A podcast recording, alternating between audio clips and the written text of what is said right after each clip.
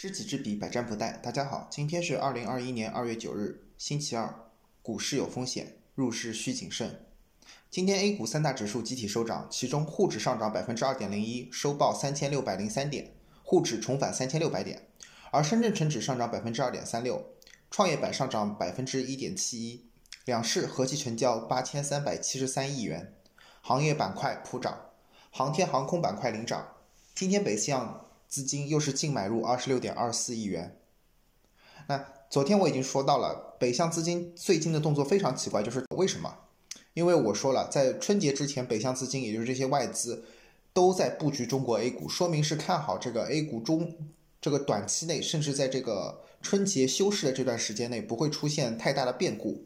所以他们就先布局在中国 A 股之中，而且这些外资十分看好中国 A 股的长期表现。所以他们提前的布好局之后，等到未来美国那边流动性一旦开始铺开来之后，一旦那个拜登的大撒币开始之后，这些钱早晚都会流入到中国 A 股市场，那会推动整个 A 股市场的资产价格上涨。那继续回到我们的 A 股，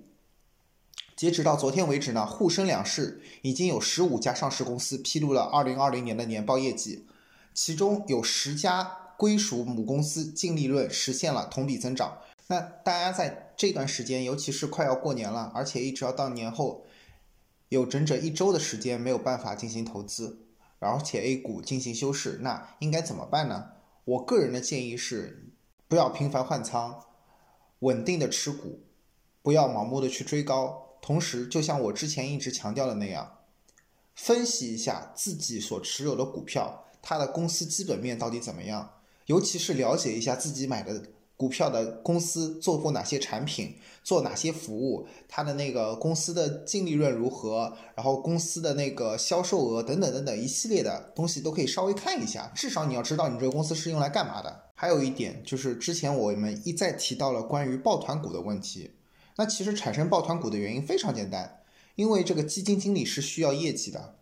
比如说 A 公公 A 基金的经理，他的业绩，比如说是今年达到了百分之一百，那 B 基金经理他就要达到相近的业绩。最方便的方法就是抄作业，就是抄那个 A 基金经理的作业。那一旦 B 抄了 A，C 也会抄 A，于是这个抱团越抱越拢，而且大家都不愿意轻易的松手。而且一般业绩好的那些基金经理，其实早就在那个行业中布已经布局了，而且他。在整个行业中享有一定的声望，所以大家一旦抄了他的作业之后，只要那个人没有立刻披露出自己已经流出的打算，那其他的基金经理人一般也不敢随便乱动，因为害怕一旦动了之后，这笔钱不知道投到哪投到哪里去，万一投错了，业绩不如另外一家基金好，那么自己的基民就会从自己的基金中撤出，然后流入到之前那家去。所以就是为了保持这样一个稳定性，所以大家现在都不敢轻易的放松。从抱团股中抽出抽身出来，当然了，因为随着这个业呃年报的出出来，那一旦业绩不好，就会成为一个资金从股票中抽逃出来的理由之一吧。所以大家也要关心一下最近分呃将陆续披露的那些年报，如果一旦哪一个公司爆雷了，那很有可能这个公司的股票如果之前在一个大的抱团股之中，那很有可能一旦爆雷之后这个。这个资金啊，就会陆陆续续从这个股票里面出来。这个时候，你就可以考虑是不是价格暴跌。如果出现了价格暴跌，有没有到达一个合理的估值区域？那之前我们也一再强调了，就是大家投资股票的时候呢，你要分析一下你自己有没有投资个股的能力。如果你没有投资个股的能力呢，你就不要去投资个股，还是老老实实买基金了。而且我们当时一直强调，就是买基金你也不要去买主动型基金，你可以配一两个主动型基金，但是呢，你主要还是买被动指数型基金，买买上证五零、沪深三百的那个 ETF 就行了。因为其实你看那个拉长时间段，不要看从二零二零年这一年，你要拉长时间段，从比如说二零一零年到二零二零年，或者说五年时间段，二零一五年到二零二零年，一只基金的表现到底如何？很多基金可能就是只有在去年一年的业绩特别好，但是在前面几年的业绩都不行。如果平均到五年的话，它的业绩甚至跑不过沪深三百的 ETF。所以在这种情况下，如果要为了稳定获利的话，其实你还是